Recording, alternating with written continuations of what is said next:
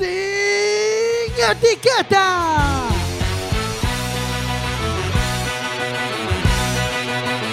Quack FM, tu radio comunitaria. Hoy es lunes y arranca sin etiquetas. Y hoy vamos a ir con algo de actualidad. Vamos a hablar de Macri, de Alfonso Fernández, de Argentina y la madre que los parió.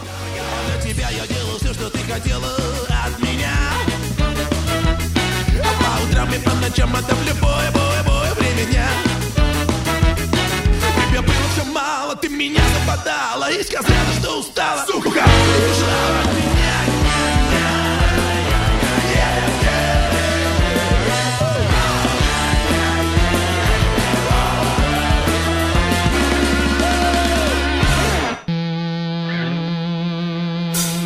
Hola a todos, yo soy el león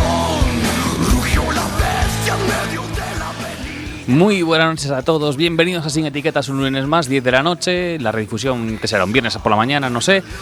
Muy buenas noches Bardanca. Hola, hola a todas. Ruge, ruge Jorge como el león de la reina. Se nota que está Bardanca en los controles, que pocas cumbias va a haber hoy, me parece a mí. Buenas noches Marina. Buenas noches, yo encantada de que no haya cumbias, ¿eh?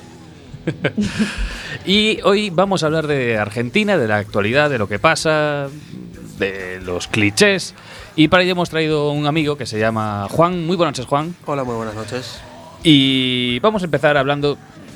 Podemos hablar de, de Macri, podemos hablar de la deflación, de la hiperinflación, de mierdas de estas, pero vamos a empezar hablando primero de cosas sencillas y luego ya iremos viendo. Eh, ¿Cuánto tiempo hace que, que te viniste allá? Y yo un año, un año, pero estuve antes eh, 12 años. 12 años aquí. Sí. Y la diferencia más obvia, así, a- cuando te- alguien se baja del avión y llega a la Plaza Pontevedra, ¿cuál es la- lo, lo que más te salta a la vista con respecto a Buenos Aires? Eh, la sensación de paz, de tranquilidad. Buenos Aires eh, es la ciudad de la furia. Con las canciones que pone Barranca nadie lo negaría, pero bueno. Pero, y luego, por ejemplo, eh, El ruido, el ruido. El ruido me impacta muchísimo. La Coruña es muy, es muy silenciosa. Buenos Aires es, es ruido, ruido constante. Pero, y por, y por ejemplo, en los barrios también, que son, son casas, no son edificios, ¿no? Allí es más Sí, casa y también es ruidoso. aún. Es muy ruidoso, ruido de coches, ruido de ambulancias, igual algún, algún que otro tiro. Y, y ahora visto... Bueno, a- ahí, aquí también hay tiros, ¿eh? Otra cosa no sé, pero aquí nos conocen por los tiros. Eh, ahora no- te sigo, tío. Fariña. Joder. Ah.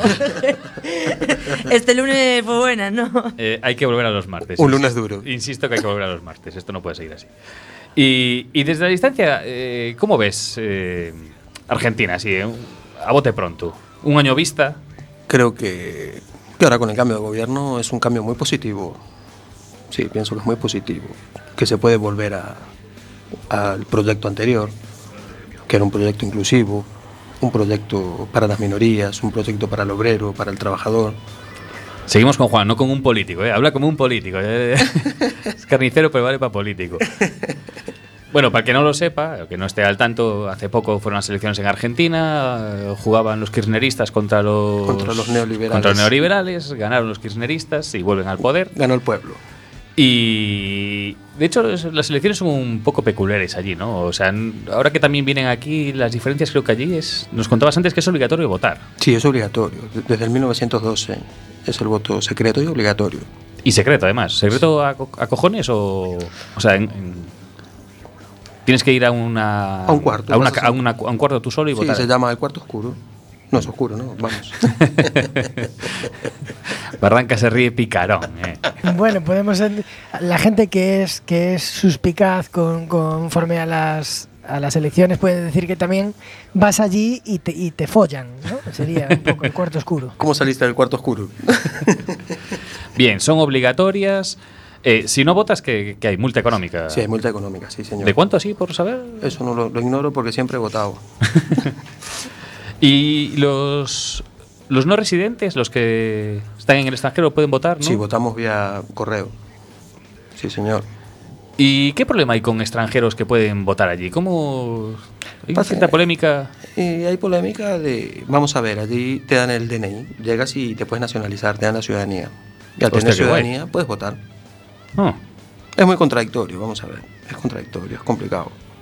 Bueno, esto hay que comentarse aquí a los políticos. ¿Cómo lo verán los alemanes y los franceses? Que, que den- Tú lo ves, Bardanca. Eh, a ver, yo sí. Eh, de- quiero decir, si una persona es ciudadana para pagar los impuestos, será ciudadana para, para votar. Pues habrá que comentarle a los alemanes, a ver qué opinan de esto. Los veo un poco cabrones con... Y, y bueno, viendo esto, ya la opinión que tienes de los dos candidatos... Soy de opiniones claras. que, y esto me, me, me lleva a una pregunta, porque desde aquí vemos los partidos políticos, eh, ya cuando tratamos el tema de Uruguay, me sorprendió un poco. Pero eh, el tema los políticos en Argentina, eh, no llego a entender muy bien lo que es el peronismo. Porque el peronismo puede ser un poco de izquierdas, un poco de derechas, puede ser a según. Eh, es tiene, un poco... tiene muchas ramificaciones el peronismo. Vale, Mm. vamos a ver. Perón, el general Perón fue el que luchó por los obreros. Vamos a ver, que le dio el voto. Eva Perón eh, fue la que fundó el voto femenino en Argentina. Luchó por las minorías, por el obrero, los de derechos, vacaciones. Todos los derechos que hay hoy y los llevó a cabo Perón, el gobierno peronista. Para la gente que no haya escuchado mucho a Perón, hay audios en YouTube que son muy, muy recomendables de, su, de sus pensamientos, sus historias, y aparte lo cuenta como, como lo haría un argentino, o sea que se te pasa volado. Eh, y, y- y en este caso, eh, bueno, en las elecciones fueron los que más sacaron con diferencia de votos, y parece que es un, bueno, hay un bipartidismo, estilo como Estados Unidos, como hubo aquí toda la vida. tal. La, la polarización. Mm. Está polarizado. No hay más partidos así. Hay más, pero no tienen tanta tanta influencia. Y, uno cuando piensa en Argentina casi, eh, aparte de pensar en, en fútbol y en asados, casi piensa en corrupción. En boca. Y en- Bien, ya sabemos que no es de River. Eh, ¿Es un país tan, tan corrupto como, como la fama que le precede? Puede que más. Más incluso todavía. Puede que más. Bueno, Barranca justo nos trae un pequeño audio de Perón.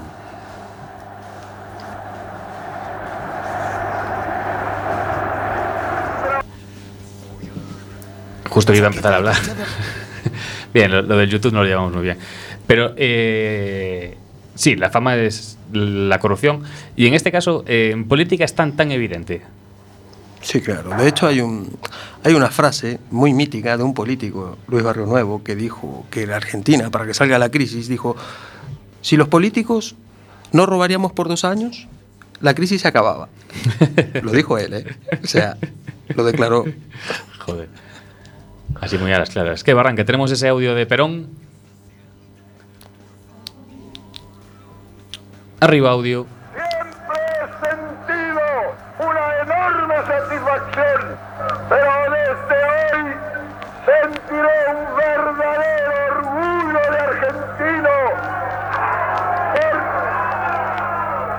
porque interpreto este movimiento Jorge, narranos qué ves en el vídeo, tío. Eh, Vemos a, No sé, ¿Eh? veo muchísima gente. O sea, a Dolor. Yo creo que es un concierto de los redondos. El pogo más grande del mundo. A mí este, este tipo de imágenes, estas concentraciones de peñas y un tipo hablando me dan bastante miedo. ¿eh? O sea, les pillé un poco de... Y yo por encima si me dicen que es un general, digo, uy, ya, ya me tengo con cierto recelo. Eh, y aparte de la corrupción, hoy en día, tío, cuando hablamos de Argentina, eh, nos hablan de la crisis, de tal, de los precios, los precios, los precios. ¿Qué cojones pasa con los precios allí? Buah, eso es, es un mundo aparte. Supo- eh, vamos a ver, hubo una inflación del 54% el año, el año pasado. Hmm. O sea, mira, yo te cuento, por ejemplo, con mi hermano, cuando abrimos la primera carnicería, me acuerdo que el primer ternero lo pagamos a 19 pesos el kilo. Hmm. Vale, a día de hoy el ternero eh, cuesta 161 pesos en 5 años, ¿eh? ya O sea, pudieron de, subir de los salarios. 19 Hmm. a 161.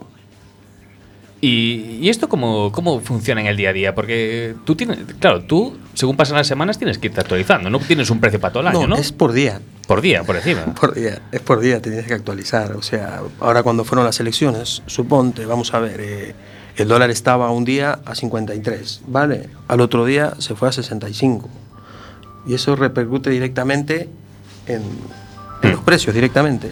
Claro, y tú, por ejemplo, eh, si quieres eh, calcular el precio que vas a cobrarle a un cliente, no es tan fácil, porque te, te sube el precio de la carne, sí, pero también te ha subido de la luz, te, ha subido, te, van, te van Sube subiendo todo. por todos lados. Bueno, la luz en cuatro años aumentó, bueno, los servicios en general, gas, luz, agua, estamos hablando que aumentó un 3.500%. Un 3.500%, que eso antes era subvencionado por el gobierno. Mm, O sea, pagabas una- un valor simbólico, ¿entiendes? mm. Pagabas luz, agua, estaba todo subvencionado por el Estado. El Estado participaba muchísimo en la economía, regularizaba todo. Y, y al final, eh, claro, la intuición te dice que los salarios no subieron. No, hombre, nunca. Ni de coña. Nunca alcanzan la inflación los salarios, jamás. En la lucha, por ejemplo, los docentes luchan, están en continua lucha. Mm. ¿Y en la carnicería se veía cada vez menos clientes? Hombre, baja el consumo, pero la gente al final tiene que comer igual. O sea, tienes Mm. que joderte y pagar lo que hay que pagar. Suponte, hay empresas, por ejemplo, que estos días de elecciones no abrieron sus puertas porque no tenían precio, no sabían si lo que iban a vender iban a llegar a juntar el dinero para volver a reponer las mercancías. Porque Mm. no sabes el precio que vas a tener al otro día, no hay precio de nada, es todo un- una olla a presión. Hostia, eso no puedes saber. No No, vender por si acaso no ganas. Claro, es que Esto es un poco la realidad también, eh, supongo que salvando la- las diferencias que hay en Chile, ¿no? Que el- Venezuela. lo que hizo lo que hizo estallar, digamos, estas protestas fue la subida de- del- del metro, del precio del metro, pero claro, eh, dicho así y, y deslocalizado no es la subida del metro, sino que eso, Eso es. es, es en general todo. Fue la gota ya, ¿no? Que como el base. Y Juan, eh, ¿lo que te hizo volver la situación del país hace un año o es que tú tenías otros proyectos por aquí? No, la situación en general del país. No, no vivir tranquilo, no vives tranquilo, tienes una empresa, no sabes precios, no sabes... eh, es todo... eh, es una olla presión. Vives... De hecho, tuve un ictus, me dio ictus de los nervios, de los nervios, de, de todo, de la inseguridad. Es que es, una, es un cúmulo de cosas que, que pones en la balanza y dices, ¿qué hago? Me voy, no estoy en mi casa, pero voy a tener calidad de vida. O sea, y elige la calidad de vida, que al final es lo que cuenta. Y, yendo a los precios, claro, eh, hay empresas que no abren porque no saben lo que van a cobrar, todo esto. A mí lo que me hace pensar es que, por ejemplo, la gente lo que puede empezar a usar es el dólar, ¿no? Directamente. Es que, es que se habla en dólares, está todo dolarizado. El dólar es el que manda el mercado. Mm. ¿Me entiendes? Sube el dólar, sube la gasolina, sube esto. De hecho, te ponen restricciones para... Yo, por ejemplo, tengo un primo que, que se dedica al transporte y le ponen cupos para echar gasoil a los camiones. ¿Entiendes? No puede ir él y, y- y echar, yo qué sé, lléname dos depósitos, tres depósitos. No, o sea, tienes restricción. Mm. Te restringen. Y, por ejemplo, cuando te compras un coche o una lavadora, ¿también es en dólares o más o menos? Bueno, el mercado de los coches es un mundo aparte, porque los coches aumentan con la inflación. ¿Entiendes? Mm. Tú, por ejemplo, un coche del año 90 te cuesta un montón de pasta. O sea, es otro mercado aparte, está todo dolarizado. O sea, aumenta el coche. El coche aquí es una pérdida de dinero, es un capricho. Mm. En Buenos Aires, un coche es, es una inversión. Tú lo pagas 100 mil y igual a fin de año te cuesta 150, porque aumenta con la inflación, ¿entiendes? Sí. Joder. Es que es muy complicado Argentina, amigo. no, no, no. eh, lo- que está una inversión. Joder. Claro, hay que ser todólogo, ¿sabes? Hay que estudiar todología. Y, y- y normalmente cuando pasan cuando hay crisis eh, siempre tendemos a pensar a pensar que los que ganan son los ricos. Eh, está Sí. pasando lo mismo allí. Sí, claro. Tú suponte, ponte a pensar que el, el banco de tasa de interés está al 70% Caramba, papá. Y el cambio de cheques está al 100% a 30 días. Es una puta animalada. Bueno, y ya no quiero- o sea, pedir un préstamo sin- a un año es un 70%. Sí, es un 70%. Bueno, claro, si la inflación es el 50%, al menos tienes un 20% ahí de Es terrible. Mm. Marina, tú te estás enterando de algo, pero yo no me estoy enterando de nada de lo que me están diciendo. ¿Podéis, de- de- podéis eh, traducírnoslo, por favor? Claro que si tú pides un préstamo y te piden que devuelvas el 70%, tú cualquier cosa que compres sube un 50%, es decir, tienes un 20% de pérdida que tienes que sacarte en cualquier A- a negocio. Aquí tú quitas un préstamo, ¿cuánto está el interés aquí? El 3,5. Sí, puede ser. Bueno, imagínate un 70. Bueno, yo creo que aquí, en, la- en las épocas malas de, de los llegado- 80 y por ahí, yo creo que ha estuvieron llegado, ¿no? al a un 20. 25%, como mucho llegó aquí. Ya es, Creo. un, ya es un disparate. Sí, de cojones. Imagínate una hipoteca al 70. ¿Y, y para qué, Juan, para qué te pedirías un préstamo entonces con esas condiciones? La gente de, de a pie que eh, no- es algo inviable, ¿no? No. Es inviable. Es inviable llegar a, la- a tu casa propia, por ejemplo. Un joven no puede aspirar, no hay hipoteca, o sea, no, hay- no existe la hipoteca. Es que allí se mueve todo dinero negro, todo en efectivo. ¿Entiendes? Es un mundo aparte. No hay Pero- créditos hipotecarios. Es que además, que ¿cómo pagas un crédito con el 70%?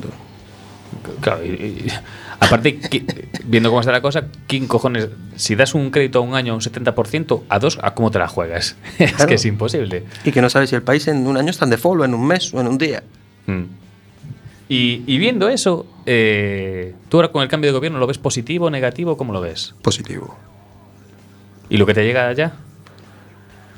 Hombre, hay que aguantar el temporal. Porque estas condiciones de las que nos hablas tan, tan pobres, tan complicadas, eh, ¿son derivadas de, de la política del, del gobierno saliente de Macri o ya vienen, digamos, de raíz de unos problemas estructurales? Hombre, hay problemas estructurales, evidentemente, pero se venía con un proyecto de 12 años y que el país estaba en crecimiento, tuvo crecimiento del 8% anual en el primer gobierno de Néstor. Mm. O sea, hubo un crecimiento, hubo una reestructuración, se recuperaron, se luchó mucho por los derechos humanos, las madres de Plaza de Mayo, se recuperaron nietos, se, se invirtió muchísimo en ciencia, se enviaron satélites al espacio, o sea, se apuntó mucho a la educación, se, daba, se daban ayudas a madres solteras y demás, a gente sin, sin empleos. Mm. Hizo mucho socialmente el gobierno, se estaba, se estaba bien. Y un dato que, que yo descubrí durante la documentación y que me parece alucinante es que Argentina fue, la, fue en su momento la quinta potencia mundial. Lo cual, pensado hoy en día, dices, pero ¿cómo cojones? Claro. Ahora mismo los datos eh, macroeconómicos nos dicen que la previsión de crecimiento de, Argentina está 16 veces por debajo de, de la de un país eh, cualquier africano. Bueno, no un país cualquiera, sino un país medio africano, ¿no? Pero esto, eh, para nosotros que vemos África como, como la pobreza, nos da un, toque de atención. Eh, ¿qué, expectativas tenéis de crecimiento ah, vosotros sobre, vuestro, sobre vuestra idea, de vuestra comunidad? Pues vamos a ver, yo creo que... No lo sé, habría que hacer un cambio muy estructural. Joder, Juan, vaya pregunta te tiré. Porque Sí, la sí, cara- no, yo decía, la que cara- vaya... Me dejaste mordiendo el aire. La, la cara- la gente no lo puede ver, pero la cara es devastadora. ¿eh? Eh, es- es- este día estuve escuchando a un, a un economista argentino que no me gusta mucho, pero el tipo eh, proponía una solución. Ahora mismo tienen una tasa de, de pobreza, creo que del 38%, que ya es de cojones. Y, y el tipo decía que con las medidas que él proponía, eh, probablemente llegaría a una tasa de paro del 50%. Y le decían, joder, pero vaya mierda de medidas que estás proponiendo. Y dice, bueno, pues que si no haces esto, te pasa un 75%. claro, depende del contexto. Y, de- y- y tú ahora que le preguntabas a Juan, le preguntábamos sobre las expectativas y tal Hombre, para el futuro. Hombre, hay que, hay que. Lo primero son las políticas económicas, entiendo. Y ne- renegociar los pagos con el Fondo Monetario Internacional. Mm. Que eso es lo primero que habría que gestionar. Los, las tarifas habría que. est- hay que están dolarizadas. O sea, imagínate, inflación, dolarización. O sea, tú eh, cobras en pesos, vives en pesos, pero pagas en dólares. Claro, ahí, o sea, es insostenible. Ahí te están matando. Claro. Eh, de hecho, en, ya, ya no tenemos que mirar los datos económicos, sino que hay páginas de apuestas que apuestan a qué día se va el default, la Argentina, que eso ya es. Hombre, yo creo que. Manda muchos cojones. Yo creo que al default no le conviene a nadie. No, pero bueno, creo que es el país que más veces ha ido al default. Sí, olvídate. Vamos, bueno, vamos. El corralito fue una cosa surrealista. Bueno, pues nos vamos a ir con un tema musical y hoy, evidentemente, sospecho que van a ser cero cumbias. Sí, bueno, estamos hablando de, de las nuevas realidades de las protestas en la calle y creo que este tema de Patricio Rey y los redonditos de Ricota está eh, más de auge que nunca. ¿no? El tema ah, nos dice que, nos viene a decir que violencia también es mentir.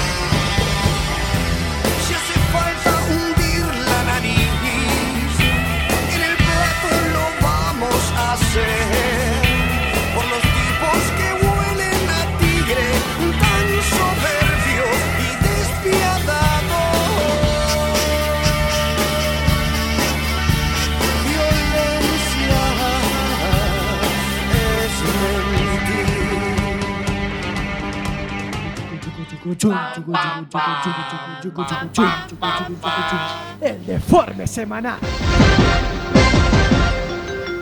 Y aquí vamos con nuestro particular. ¿Qué pasa en la costa, Marina? Bueno, pues hoy lo primero es que sepáis que media hora viendo Netflix genera las mismas emisiones que conducir durante 6 kilómetros. ¿Ah?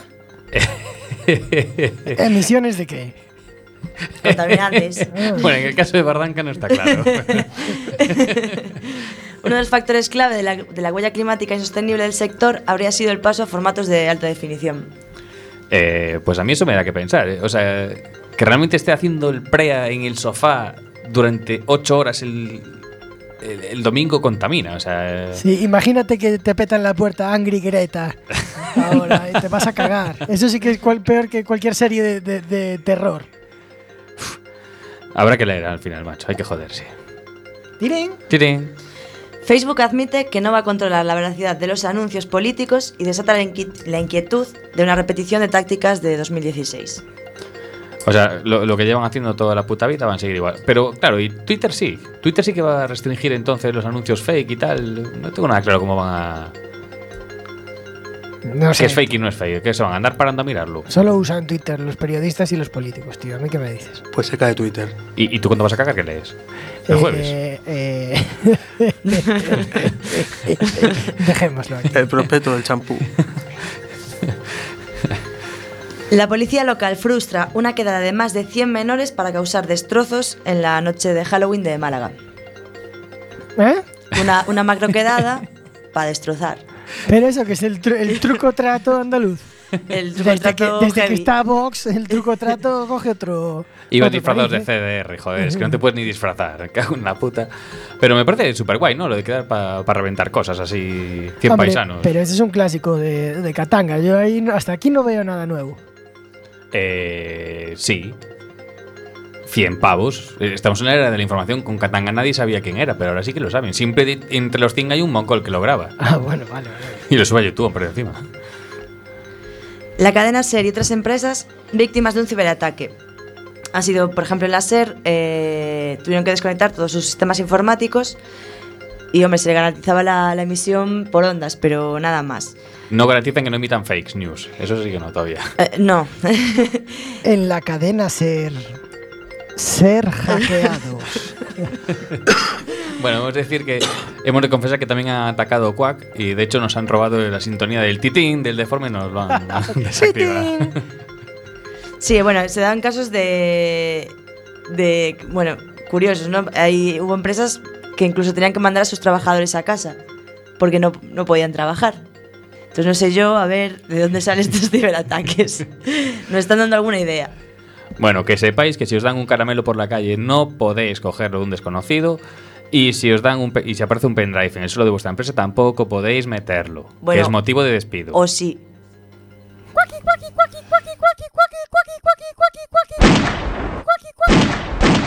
idetik eta.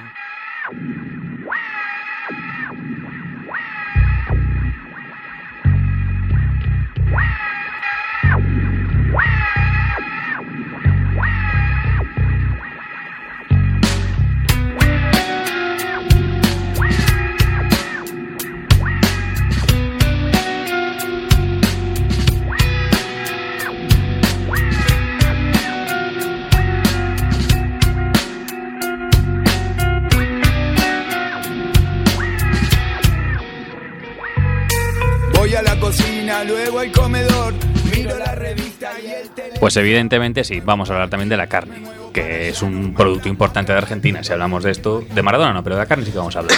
En el país de la carne, En el país de la carne, ¿era buen negocio o no era buen negocio la carne? Sí, claro. El mejor. El mejor. Sí.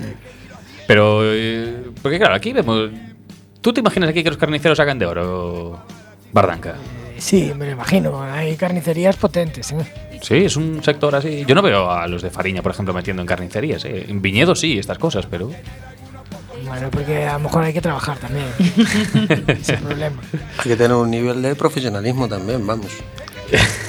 Y en el sector este de, de la carne, eh, también la cosa va por dólares cuando, por ejemplo, bueno, supongo, cuando compras grandes cantidades, ¿no? ¿O Sí, no? claro. Mucho dinero negro. También, eh, joder. Entonces está por todo el país. Sí, el claro. dinero negro.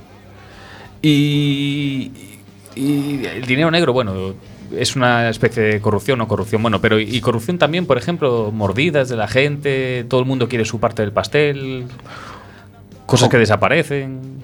Hombre, sí, hay que adornar unos cuantos.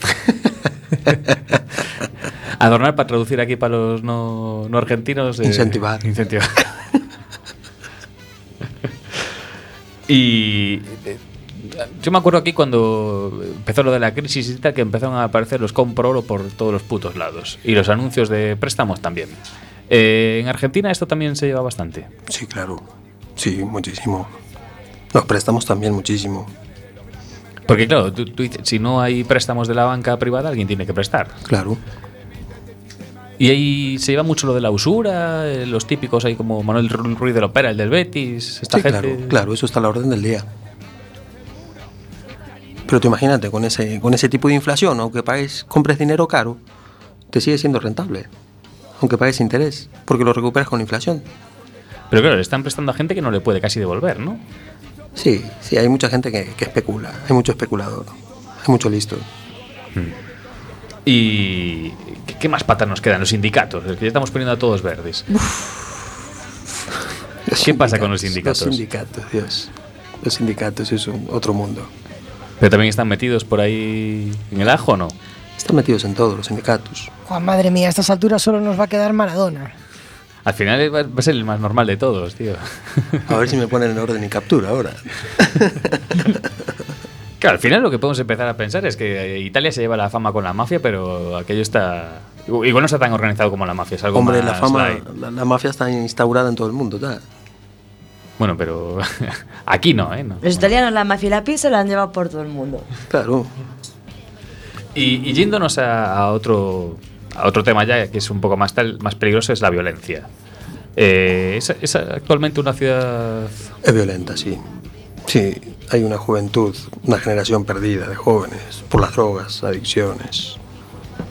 Hay igual, yo que sé, pibes que con 13 años tienen una pistola, van en las motos de A2 y te matan por un móvil, o sea, por un móvil? por un móvil o por lo que fuere, o sea, por lo que sea. Es complicado. Y, y es- y esos chavales, eh, dices que con 13 años ya, incluso están en la... Sí, claro. ¿Y cuál es el- la droga que consumen, que los lleva así a, a todo eso? Pasta base. Que eso viene a ser... El Paco. Es el. O sea, es el, el desperdicio de cocinar cocaína. Mm. Es una cosa muy adictiva, muy adictiva, muy adictiva. Más adictiva que la cocaína, en plan heroína, es, es muy adictivo. Son zombies. Mm. Y esto, esto de la peligrosidad y tal, eh, ¿es si te metes en una villa? ¿O ya, Hombre, si pasas, de a meter no te metes porque no llegas a entrar. ya te dejas sin pantalones antes? sí, claro. Pero, y, o sea, y tú vas ahora mismo por la Plaza Pontevedra de allí y también es peligroso, también es jodido. No, hombre, tampoco es, tan, tampoco es la selva, vamos a ver. Hay sitios y sitios. Pero sí que hay. Estás expuesto, que te puede caer en cualquier momento, o sea, no sabes cuándo. Ni hay un lugar específico, te cae cuando te cae. O sea, había gente que decía que, que en México de noche no existen los semáforos, que, aquí, que allí no, no pares en los semáforos, que si no te atracan. ¿Allí también más o menos lo mismo? o- Sí, sí, sí, sí, sí. Tienes que desconfiar cuando está, cuando está en verde, desconfía. ¿Cómo está verde cómo? Cuando está el semáforo en verde para pasar, desconfía. Frena y mira, porque igual te viene el otro del otro lado, ¿entiendes? Hostia, es la puta ley de la selva, entonces sí que es así. Bueno, Bardanca también conduce un poco así, así que... Supongo que te refieres a cómo conduzco el tema técnico de este. De este que no te fías ni de un verde. Ah, vale, vale, vale. ¿Y qué normas deberíamos seguir entonces cuando nos vayamos a Argentina dentro de un par de años? Claro, Sí, efectivamente. Juan, me estás jodiendo el, me estás jodiendo el tema, porque yo quiero irme a Argentina eh, de vacaciones. Hombre, hay que ir a la bombonera. Punto número uno. Pero eh, no creo que sea el, me- el mejor sitio para un turista Sí, entrar hombre, a... es el mejor sitio para un turista. Miles de turistas van a la bombonera. Es un viaje turístico. Bien, la bombonera, ¿qué La más? bombonera. A Bueno, hay, que decir que, que los, los ultras, la- las barras, los ultras de allí, La 12. La 12 tiene eh, la adrenalina tour, es decir, tú pagas y te llevan allí Te al por- medio de la Por bombonera, bibliotecas, eh, centros culturales. Al teatro. Te llevan al estadio, te ponen en el mejor sitio en el medio de ellos, evidentemente te protegen 20 mangutes enormes que no, no te van a robar, ya, has pagado tus 500 dólares a lo mejor para que para poder acceder allí, te hace la adrenalina tour, hacen negocio hasta con eso, tío. Sí, tío. No, pero además en, en Buenos Aires hay muchos sitios para ir. eh, vamos a ver, en plan teatros, culturalmente. Teatros, hay obras de teatro todas las noches. En Avenida Corrientes hay teatro, obras de teatro para elegir las que quieras. Hay mucho teatro, hay mucha música. Hay mucha web. Ahora que nos estamos centrando en lo positivo, Juan, ¿qué le, qué le pedirías al nuevo gobierno, la nueva política? Eh, ¿Qué le pedirías para, para empezar a arrancar? Que le devuelva la alegría al obrero, al laburante. Pero vamos, a- vamos a los hechos, como una, una medida. Si tú fueras ministro de Interior, Juan, Hostia, Uh, hostia. cuido que cuido que maneja el cuchillo, eh, tengo una pregunta para usted, señor ministro. ¿Qué, qué, mm, ¿Por dónde crees que puede empezar los temas? Los temas. Hombre, es todo económico, solo económico. Medidas económicas. Que, se, que bajen las tarifas y que pongan los sueldos de acuerdo a la inflación. Que no puede ser que tú cobres un sueldo y que la inflación te lo coma. O que te aumenten un 20% y que la inflación sea del 50%. O sea, estás perdiendo, siempre estás perdiendo, siempre estás detrás. Asegurar el sueldo base, su- subir el sueldo base. De acuerdo a la inflación, una- claro. La lucha es la inflación. La inflación es, es maldita. De, de hecho, el, el economista este que, que antes mencioné, que daba unas predicciones bastante malas, eh, decía que, que te vas a la- que se va a la quiebra el país, sí o sí, pero que la diferencia es irse con hiperinflación o irse sin hiperinflación, que eso es lo que te marca la diferencia entre irte a la mierda o irte dos veces a la mierda. Claro. Y, y claro, es que si realmente no puedes abrir una empresa, a mí eso va dejado tocado, ¿eh? yo eso tengo que verlo, porque que no puedas abrir, porque no sabes si... ¿Qué cojones vale lo que, lo que tú estás vendiendo? Eh, Claro, la- la- la- el punto culmen de la hiperinflación fue en el gobierno de Alfonsín, en, en el 89. Cuando dejó el gobierno, dejó con una hiperinflación que, suponte, tú ibas a comprar, eh, yo qué sé, tabaco y estaba, yo qué sé, 5 pavos al mediodía. Ibas a la tarde-noche y valía 12, yo qué sé, una muy así. hmm. No hay control, no hay control de nada. Joder. No. Que es Ah, jugártela todo el día, o sea. Es una ruleta rusa. Claro, ¿cuándo voy? Yo voy allí, 12 pavos, uf, mierda, ¿qué hago? ¿Lo compro o espero un rato a ver si. Ya, venga, me lo fumo. Claro, aquí lo que decíamos de ahorra en el niño, ahorra, ahorra para ter después. No, coño. Ahorran dólares. Hostia, pero es que, es que eh, si, si cobras ya. Si cobras hoy, por ejemplo, no esperes a gastártelo el viernes. O sea, eh, cárgatelo ya, o sea, ¿no? Digo yo. Sí, sí. Mete en casa bien de latas de cosas y de tabaco que te aguanta un montón de tiempo. Y, Y el asado para el domingo. Pero, Ya está arrimando la carne a. ¿Cómo es? La sardina es la- a su ascua, ¿no? Pero en ese caso es la carne, evidentemente. No, no, claro. Eh, pero es, es curioso esto de que no, no puedas ahorrar, porque claro, entonces el- tu manera de ahorrar es comprar eh, lo que Bienes. decíamos. eh, Compras bienes. Cosas. Que siempre aumentan.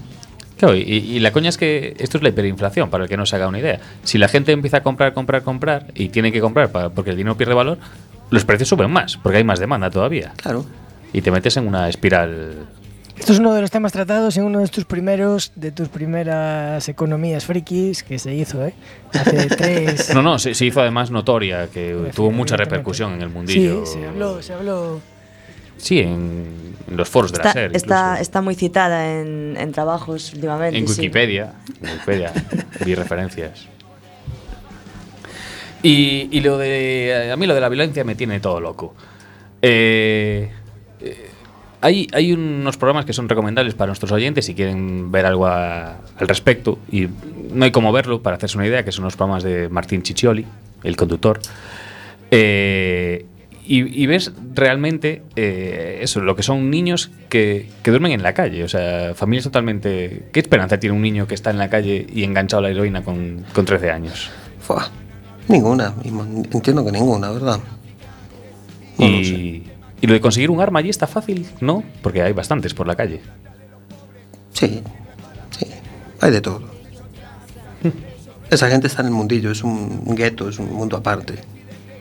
Y, y tú en concreto subiste, subiste, eh, te atracaron alguna vez, así. Sí, a mí, me, a mí sí, sí, a mí sí. Sí, sí, sí que me atracaron. Me atracaron. Fui a buscar una amiga, me cruzaron un coche delante, se bajaron ahí cuatro individuos armadísimos. Te dijeron, por favor. Bájate del coche y, y, y vía. ¿Pero y te llevaron con ellos o cómo funciona eso? No, no, no, se llevaron el coche. Ah, el coche, carayo. Sí, sí, se llevaron el coche. ¿Y eh, apareció después? ¿No apareció? Como... Sí, apareció al otro día. Apareció en, en una villa. Mm. Bueno, una semana pasada un compañero del equipo de fútbol le robaron el coche para ir a atracar el rancho grande aquí en la Nacional Sexta. Bueno, ya nos vamos apareciendo un poquito más. Bueno, Eh, eh, eh, en mi época, cuando tuve el cadet, eh, desaparecía un día sí, un día, un día no. el cadet era un, target muy fácil, incluso los, los, bueno, los que robaban el, el cadet no eran maestros de- del robo, eran los yonkis de, de la zona. Pero es que estaba abierto un día sí, un día no. Un- un- una vez, de hecho, eh, eh, me llamó la Guardia Civil para preguntarme dónde tenía el coche y dije, en la puerta de casa. Llevo tres días sin cogerlo, está en la puerta de casa. Y bajé y no estaba. El coche estaba a tomar por culo ya, eh, estampado. Estampado. Sí, se habían quedado sin gasolina y lo habían dejado allí apartado. Ah. Pero así era. Y Es siempre que vol- les dejabas el coche sin gasolina encima, ¿eh? Lo que pasa es que ¿Cómo siempre, siempre volvía. eh, Era un poco amor, digo. Al final tuve que deshacerme, claro. Deshacerme es relativo. Eh, el Cadet era el mítico coche que, que luego ves en los tutoriales de YouTube que lo puedes abrir con una pelota de tenis. Debía ser, porque esto era, era, era pura magia. Desaparecía un día sí y un día no. Un día sí y un día no. Como levantar un cadet en tres minutos. Y otro de, los, ele- de las cosas que si pensamos en Argentina está la ronda del día es el fútbol. El dichoso fútbol. es un folclore. El fútbol es un folclore muy bonito. ¿Y cómo se os va tanto la pinza con el fútbol? Porque el argentino es muy apasionado. Es muy apasionado en política, es muy apasionado en fútbol, es muy apasionado en todo. Y, pero y luego, por ejemplo, lo lleva todo al extremo. Porque, por ejemplo, lo de las barras bravas para... Y eso que aquí tenemos visto, tenemos garrulos y tenemos brutos también así en el fútbol, pero... Pero no me son nenes de pecho. Pero ahí está la cosa mucho más brava. O sea, de hecho, Sí, incluso sí que no... está, sí que está. Y muy organizada además. Y eso que es un negocio, ¿cómo funciona? Claro, es un negocio multimillonario. Si no, no existiera. Que te, te, te cobran... te- bueno, supongo que robar no robarán al hincha, porque si no ya sería lo que les faltaba allí. Pero te, te, No, cobran... tú, suponte, tú suponte que Boca tiene más socios de su capacidad. Sí. Hay lista de espera para ser socio de Boca. Mm. Hay lista de espera para, para asociarte a Boca. Boca es, es un mundo muy grande. Pero incluso los tipos te, te hacen negocio con, con aparcando coches, ¿no? Sí, te aparcan sí, el sí. coche ellos. Claro, los trapitos. Mm. Te, te llaman los trapitos. Aquí no sé cómo se llaman los trapitos. Que estos que te aparcan el coche, ¿sabes? Que están con el paño este en la mano. So- aquí son los gorrillas. Los gorrillas. Los gorrillas, sí. No, Bueno, son los trapitos. O sea, vamos a ver, te están cobrando por un espacio público. Los tipos, o sea, negocio redondo. Tú llegas a cualquier sitio y ya te tienen tarifa, todo. Ah, vale. Claro, claro. Y según más cerca, bueno, Claro, está, sí, está en zona B. Hay, hay sitios privilegiados y tal, ¿entiendes? Y si el coche es muy, muy contaminante, te cargan, te cargan también, claro. Lo que, lo que tienen que hacer ahora... Trapitos Zumber. Claro. eh, estoy por ver que lleguen a hacer un Uber los tipos estos para poder reservar tú que te guarden un sitio. ¿eh? Eso ya sería... No, te lo reservan a hostias. Bueno, vamos a hacer ahora otra pausa. Eh, nos comentaba Juan que esperaba que con las nuevas políticas la cosa mejorara. Me imagino a, a todos los escépticos con la política eh, viendo a, sus representantes un poco como el protagonista de esta canción. El tema es porteño de buena ley de la versión de Garabat. Vos quédate tranquilo, Juan. Conmigo todo va a salir bien.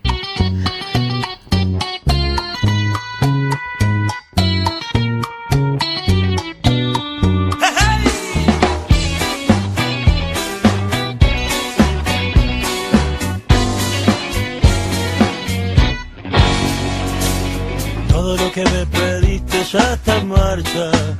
Si sabes que desde siempre compartí tu causa, decime si alguna vez yo te fallé.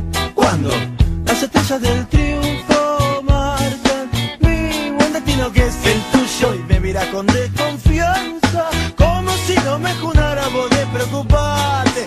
Yo me ocupo de esto, anda y fuma. Está claro que tenías que encontrarme, aquí me tenés. Sácate esta cara larga, si la cosa no anda. Te acuerdas que cuando de currete nos dejamos crecer, como hermanos de la misma sangre. Amigos eran los de antes, usted conoce a quien le habla. Por favor, me extraña, araña, vos despreocupate. Yo me ocupo de esto, anda y fuma. Quédate tranquilo, pibe. Quédate tranquilo, todo va a andar bien. Que te tengo todo listo al derecho y al revés. Sé muy bien que este asuntito es de vida o de muerte. Para vos. Y por eso parecía en tu suerte. Soy tu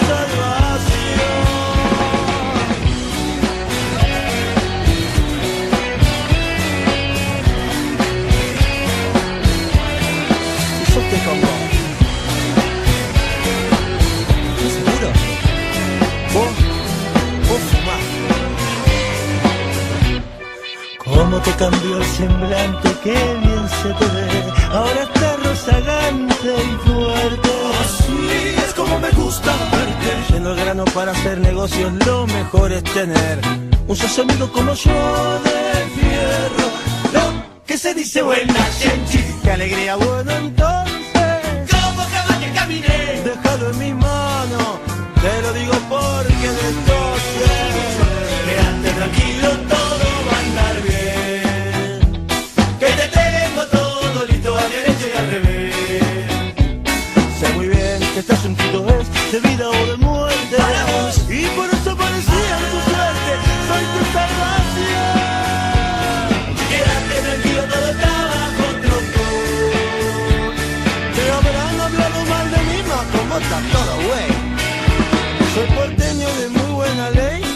hago todo lo que tengo que hacer. Vos quédate tranquilo, conmigo nunca vas a perder. Vos quédate tranquilo, esta sí que te va a salir bien. Vos quédate tranquilo,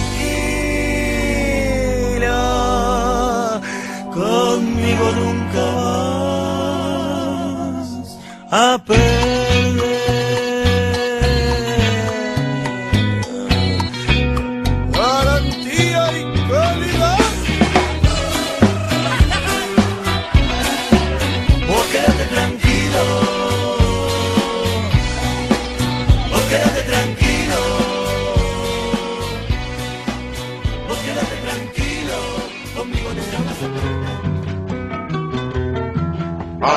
Asome la cabeza duro con él. Fidel, duro con él, al que asome la cabeza duro con él. Fidel, duro con él. Caballeros, no hay razón. Bueno, y ahora vamos con, con los tiranos, una sección que teníamos un poquito abandonada. Y vamos a hablar, ya que estamos hablando de Argentina, eh, vamos a hablar de Jorge Rafael Videla. ¡Presente! ah, no, no, presente no, coño. Eh, cuando aquí estábamos también a vueltas con, con el Paco, pero con nuestro Paco, no con el mismo Paco que ellos, eh, que si se moría, que si no, pues en Argentina les dio por probar con las dictaduras. En concreto, del 76 al 81, eh, Jorge Rafael Videla, o sea, los milicos, dieron un golpe y tuvieron un gobierno. Y claro, los tiranos son de su padre y de su madre, pero todos al final, por la boca muere el pez. Todos dicen gilipolleces y aquí estamos nosotros para traerlas a colación. Eh, Videla, hablando de los desaparecidos, porque en Argentina les dio por hacer desaparecer a gente. Eh, pues en referencia, en referencia a ellos Pero decían- no harían como, no harían como este, el, el presdigitador. ¿Cómo se llama? ñana, ñana, ñana. ¿Dónde está? ¿Dónde está? si no, eh, vamos a citarle. Si no están, no existen. Y como no están, no existen. Pues claro, está muy bien. Y como no existen, no están, perdón. Los desaparecidos son eso, desaparecidos. No están ni vivos ni muertos, están desaparecidos. Esto para la gente que andaba preguntando. Es una manera muy fácil de explicar a la gente que no están. Un, un poco, salvando las distancias, un poco marianista, ¿eh? Es el amigo, el vecino eh, del desaparecido. Com- compartían bigote, por lo menos. Eh, luego también eh, soltó otra perlita que era las desapariciones se dan luego de los decretos del presidente interino Ítalo Luder, eh, que nos da licencia para matar. Desde el punto de vista estrictamente militar, no necesitábamos dar el golpe, fue un error. Ya podíamos matar sin haber dado el golpe de Estado. No, bueno. Eh, luego, re- refiriéndose a los empresarios, eh, dice, los empresarios se lavaron las manos. Nos dijeron, hagan lo que tenga que hacer y luego nos dieron con todo. Eh, ¿Cuántas veces me dijeron? Se quedaron cortos, tenían que haber matado a mil más, a diez mil más. En fin. Eh, vemos que Videla, de propósito de enmienda, no tuvo. Después de acabarse la Junta, seguía bastante orgulloso de lo que había hecho. Eh, luego también tenía raíces cristianas porque dice que Dios sabe lo que hace, por qué lo hace y para qué lo hace. Yo acepto la voluntad de Dios. Es más, creo que Dios nunca me soltó la mano. Bueno, Joder, pues eso lo podemos decir todos así para todo y. Eh, Este cubata está aguantándomelo Dios aquí. Eh, y luego, eh, respecto a. Jorge, no es hora de ir a Linux. Es la voluntad del Señor. Y luego, eh, respecto a. Bueno, a los, a los bebés. no hubo un plan, pero sí acciones autónomas y asistémicas. Si, si- si la sustracción de un menor tuvo lugar, ello no respondió a una orden encuadrada. Era un, en un plan sistemático de los cuadros superiores de las Fuerzas Armadas. Es decir, lo que venía a decir que el, que el ejército no dijo nada de robar niños y realmente robaron miles de ellos y tal, pero. Y durante su gobierno, pero no. Sor María, fue Sor María también. Mm. La verdad es que eh, toca todos los palos. eh. la inocencia, yo no sabía. El, que tiene cojones cuando tienen unos servicios de inteligencia que se enteran de todo, se enteran si opinas mal en, un- en una esquina sobre un político. Luego la voluntad de Dios, no es culpa tal. Luego es que, es que me dijeron que lo hiciese sobre los empresarios. Es una, es una puta joya. Que de los tiranos Barranca que hemos tocado en el programa, ¿tienes algún favorito, algún fetiche? Eh, no, creo que no me gusta ninguno de ellos, Jorge, lo siento.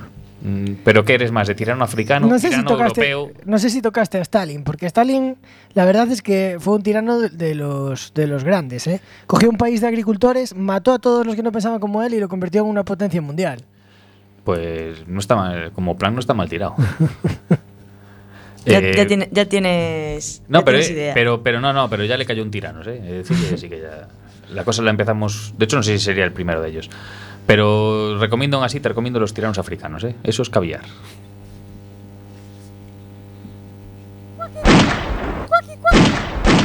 Sin etiqueta. Y vamos a seguir, y vamos a, después de toda esta mierda que hemos soltado, hay que decir algo bonito de Argentina, joder. Vamos a empezar a animar a la gente a ir, a hacer- ir de vacaciones. a buenas horas. Hombre, ahora el cambio de euro te conviene, te, te queda tirado. Bueno, es verdad, ahora no sale muy bien. Eh, y luego, por ejemplo, o sea, eh, es un sitio, es un paraíso natural. Sí, claro. Tienes las cataratas del Iguazú, tienes el sur, el glaciar Perito Moreno, está la, el Aconcagua, que es el pico más grande de Sudamérica. ¿Y está explotado turísticamente o Sí, está un poco sí. virgen todavía? Sí, sí que está explotado turísticamente, hay mucho turista. Va mucha, al sur, por ejemplo, a- va mucha gente a ver las ballenas. Hay mucho, hay mucho turismo en ese plan. En- hay muchos paraísos, tío. Es muy bonito. Bueno, ya le damos un punto. Barranca, ¿te convence ya? Yo estoy convencidísimo. El problema es que salen muy caros los pasajes. Si no, ya habría ido. Mm. ¿Y tú, Marina? Eh, no, a mí me habéis desconvencido. Yo voy a esperar, voy a esperar una temporada. Bueno, pues muchas gracias, Juan, por haber venido a visitarnos y darnos por lo menos unas pinceladitas sobre, sobre Argentina. Y ahora vamos a hacernos un, una autoentrevista. Claro, evidentemente, para acabar con un buen, de- buen sabor de boca, supongo. Bueno, porque también nos merecemos un poco de cariño y de palmaditas en la espalda. Barranca, ¿en cuántos grupos estás actualmente? Eh, vamos a decir que he venido aquí a hablar de mi disco. eh, entonces voy a decir que solo uno. No, estoy en varios. En varios, en varios. Estamos tocando. Hay un montón de proyectos guays. eh, a Máquina de Mallar, Poncha Intensa, Lévedo. Bueno, me voy a dejar alguno, así que no sé. Pero hoy, vengo a hablar de eh, la vuelta del heavy. La vuelta de- del rock. Ahora parece que el discurso rock se está acabando. Todo tiene que pasar por... Bueno, ya pasó en su día en los 2000 por la fusión. Ahora todo pasa por el trap. Pero sigue habiendo rock y además rock potente. Dentro audio. Alma de piedra, esto es la última bala.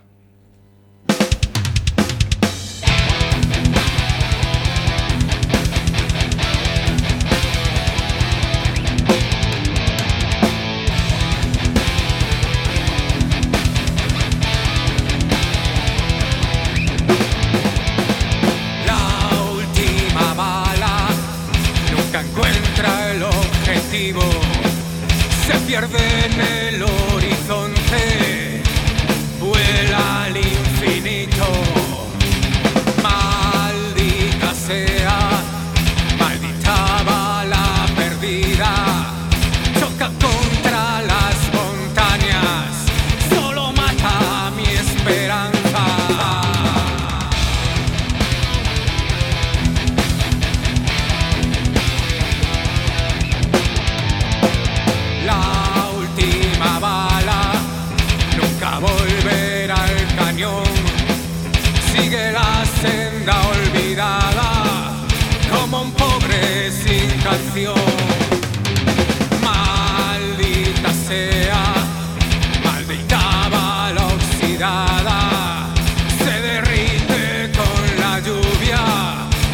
Resucita en tu mirada.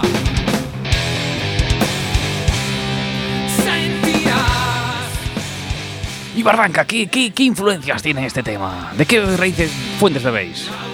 Bueno, yo creo que aquí se puede ver clarísimamente eh, la comunión heavy. Yo creo que soy el menos apto para hablar de esto. Mm, Por desgracia no nos podemos comunicar con, con Wasi, el, el autor intelectual y, y guitarrista, voz, compositor de estos temas.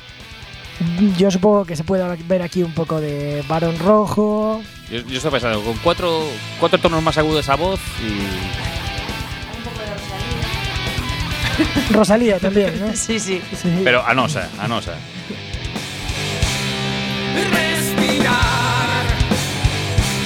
No sirve de nada. La última bala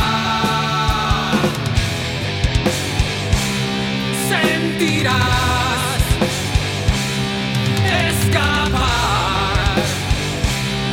La última Bueno, sentiremos escapar la última bala, pero antes de nada decir que el CD está a la venta eh, sin distribución. Entonces, si queréis, si queréis acercaros y adquirir esta maravillosa joya, o lo escucháis por YouTube o nos buscáis en Facebook. O en los bares. Para ver cuándo tocamos. Respirar no sirve de nada. La última bala. Y ahora sí, antes de acabar, Jorge, eh, me gustaría darles gracias a Juan por, por estar con nosotros y que sepan, Juan, que es una de mis ilusiones eh, para poder viajar a, a Argentina es poder ver otra vez en directo a La Renga.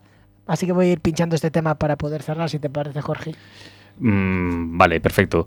Marina, una crítica así rápida de- del tema que acabamos de escuchar de Barranca. Me cortó.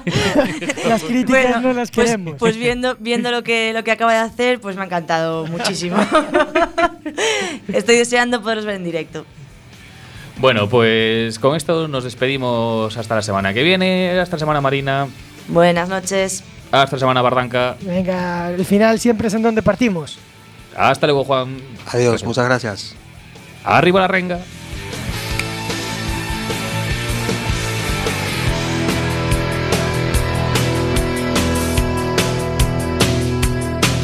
Déjame qué hay para saborear esta vuelta.